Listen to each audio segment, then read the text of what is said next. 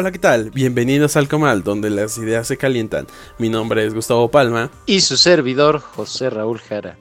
El día de hoy hablaremos sobre los videoescándalos que se han filtrado y cómo afectan la vida social política. ¿Por qué es importante? Porque tiene un gran impacto mediático y se usan para manipular a la opinión pública, ya que rompen con el orden establecido de comunicación y las personas que son implicadas en, dicho videoescándalo tienen que salir a defenderse en una especie de espectáculo y de morbosidad eh, muy fuerte. Además, su existencia y, su frecuencia, la frecuencia con, que se pueden presentar los videoescándalos, más allá de los audioescándalos, es porque es una imagen en la que esta política que debe ser de mayor nivel, en donde deben de convivir las diferentes fuerzas políticas para buscar un bien común y una organización exitosa del gobierno, pues no, no sucede. ¿sí? Y son utilizados a la falta de, de ese nivel de política donde se presenta este espectáculo, donde quienes están involucrados terminan siendo unos payasos, ¿sí? Unos actores que, tienen esta marca de la corrupción y no son unos políticos que saben administrar el poder político y conducirse adecuadamente. ¿Cómo es que se desarrolló? Para conocer el desarrollo de los videoescándalos en el país, debemos comprender cuál es la estructura de un videoescándalo, que es muy simple. Es un video de personas haciendo algo prohibido.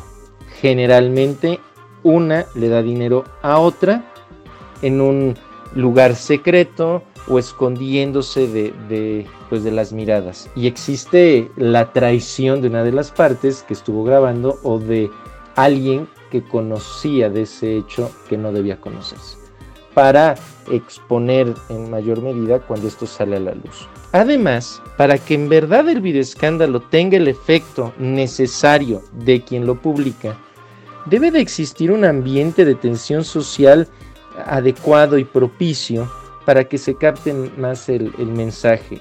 Que el mensaje simplemente tiene que ver con la especulación sobre hechos prohibidos que, se están llevando a cabo y que no gustan a los demás.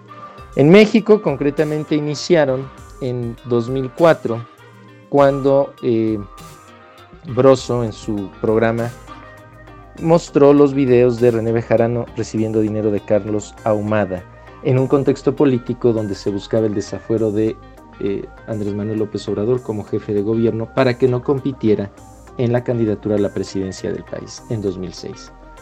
Posteriormente han existido por ahí algunos otros de senadores y de, figuras este, menores, otros audioescándalos también, como el del caso de, de Mario Marín en Puebla, y finalmente llegar hasta el día de hoy donde la división social es muy importante y muchas veces eh, alentada desde el gobierno por el caso de eh, Emilio Lozoya. Eh, y que se requería un video donde pues se pudiera el gobierno de la república pegarle a la oposición. Y la respuesta pues surgió de la oposición o de gente ajena al gobierno de la República, en donde se ve involucrado el hermano del presidente Andrés Manuel López Obrador, y donde ya no hay elementos de verdadera administración del poder. Simplemente eh, hablar de política es un espectáculo y una ida y venida de, de posturas y de apegos ideológicos que no están mejorando la convivencia política del país. ¿Qué consecuencias tiene a presente y a futuro? Lo que debemos esperar en el corto y mediano plazo es que pueden seguir saliendo muchos videoescándalos debido al proceso electoral del 2021 en el cual se van a elegir 21 mil puestos de elección popular.